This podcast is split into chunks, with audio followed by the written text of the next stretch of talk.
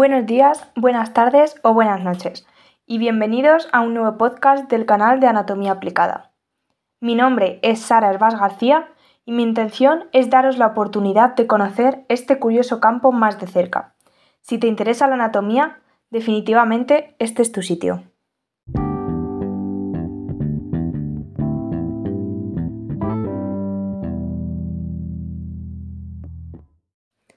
Tal vez hayáis escuchado en alguna ocasión la palabra clamidiasis, sin saber sobre qué trataba exactamente y lo que esta pequeña pero gran infección bacteriana puede conllevar.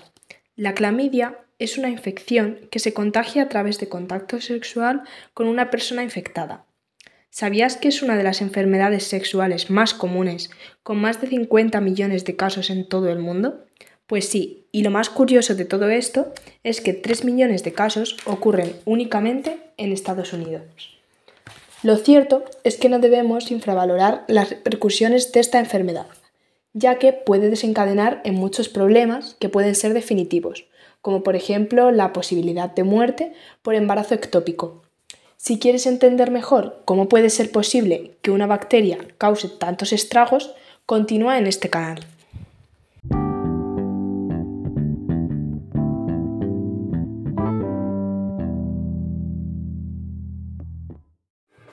Como ya hemos aclarado anteriormente, la clamidia es una enfermedad de transmisión sexual muy común.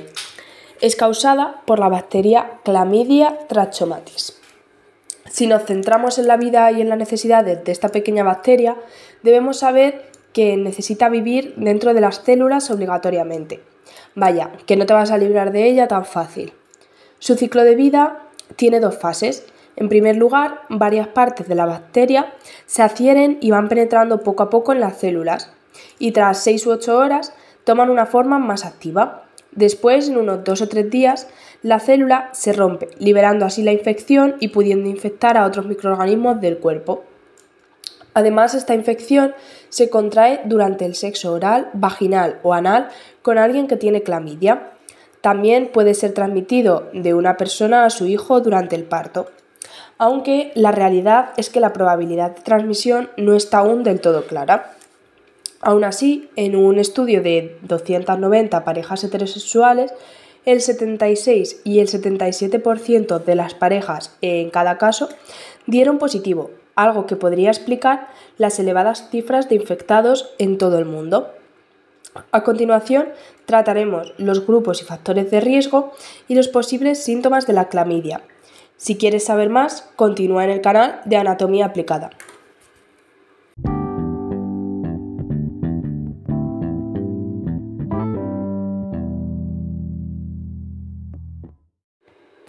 Antes de empezar, debemos saber que la única forma completamente real de prevenir la clamidia es no tener sexo vaginal, anal u oral.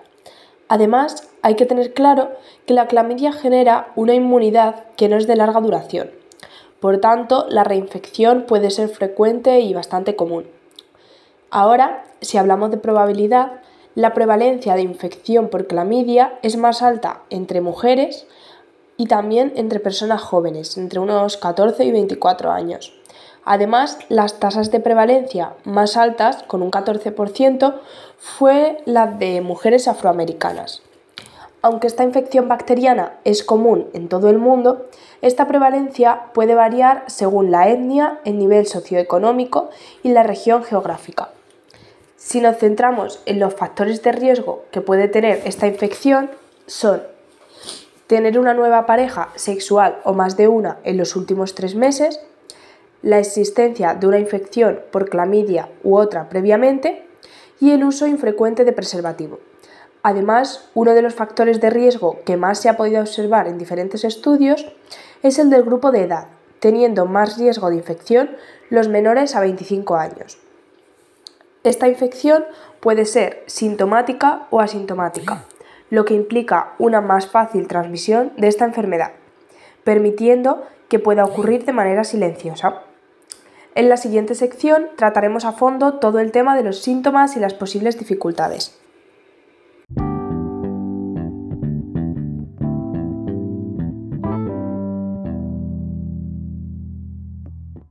Como ya hemos comentado, la clamidiasis puede ser asintomática o sintomática. Si tienes síntomas, se puede contagiar aún así a otras personas. Además, esta es la causa más frecuente de infección urinaria y genital, tanto en hombres como en mujeres. Si nos centramos solamente en los casos en los que esta bacteria provoca síntomas, estos pueden aparecer hasta varias semanas después de la infección.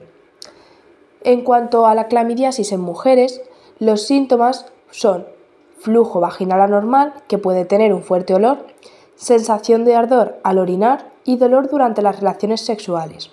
Además, si esta infección se propagara, se pueden presentar náuseas, fiebre y dolor abdominal bajo.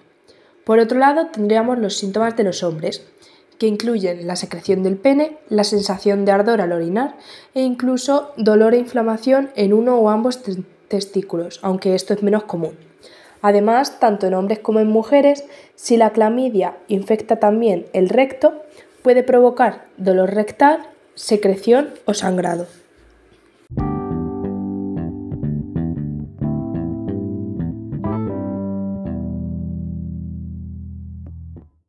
Y por si pensabas que ya habíamos terminado, tengo para decirte que se pueden dar otras consecuencias de infección por clamidia.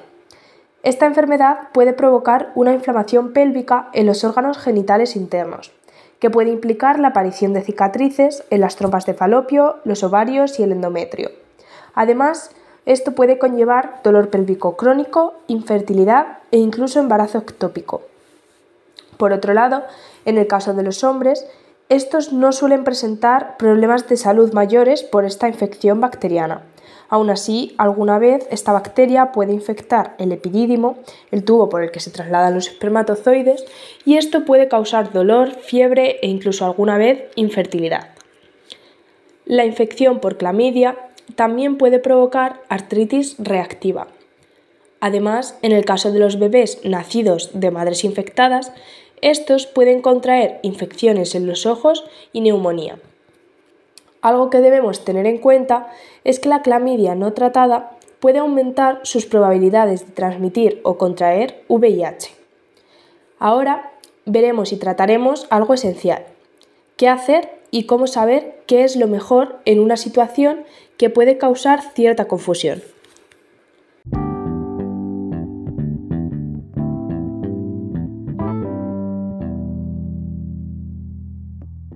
En cuanto al diagnóstico de esta enfermedad, esta se establece con pruebas de laboratorio. Además, debes pedirlas si presentas algún síntoma de la clamidia o si tu pareja tiene alguna enfermedad de transmisión sexual. Por otro lado, las personas embarazadas son evaluadas en su primera visita prenatal por esta razón por precaución. Según la Organización Mundial de la Salud, hay otras personas de mayor riesgo que deben ser evaluadas para detectar clamidia cada año. En primer lugar, las personas sexualmente activas menores a 25 años, las mujeres mayores con nuevas parejas sexuales o los hombres que tienen sexo con hombres.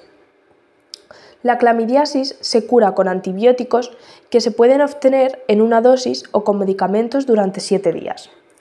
Los síntomas generalmente se resolverán a los 15 días en un 83-86% de los casos.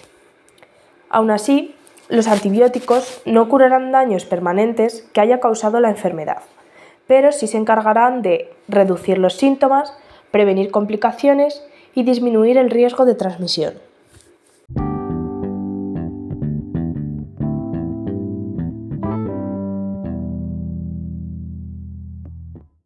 Tras este reconocimiento de la clamidiasis, ahora veremos los porcentajes y algún caso particular de esta enfermedad.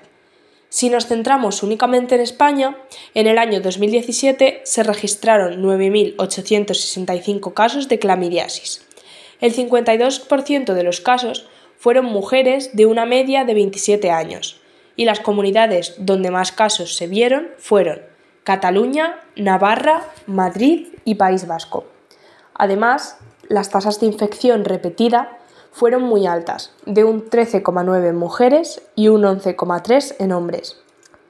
Tendríamos también el caso particular de las embarazadas, en los que esta bacteria podría provocar complicaciones como un parto prematuro, rotura prematura de las membranas, el bajo peso de los bebés al nacer o incluso la infección en el útero tras el parto.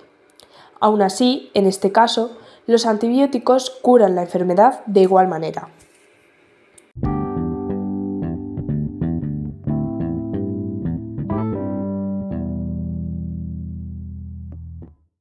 Concluyendo con esta enfermedad, debemos tener en cuenta que cada día se registran un millón de nuevos casos de enfermedades de transmisión sexual.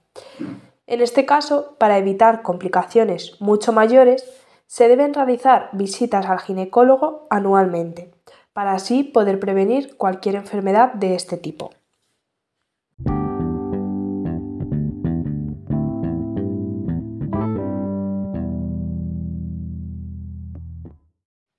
Gracias por haber escuchado este capítulo.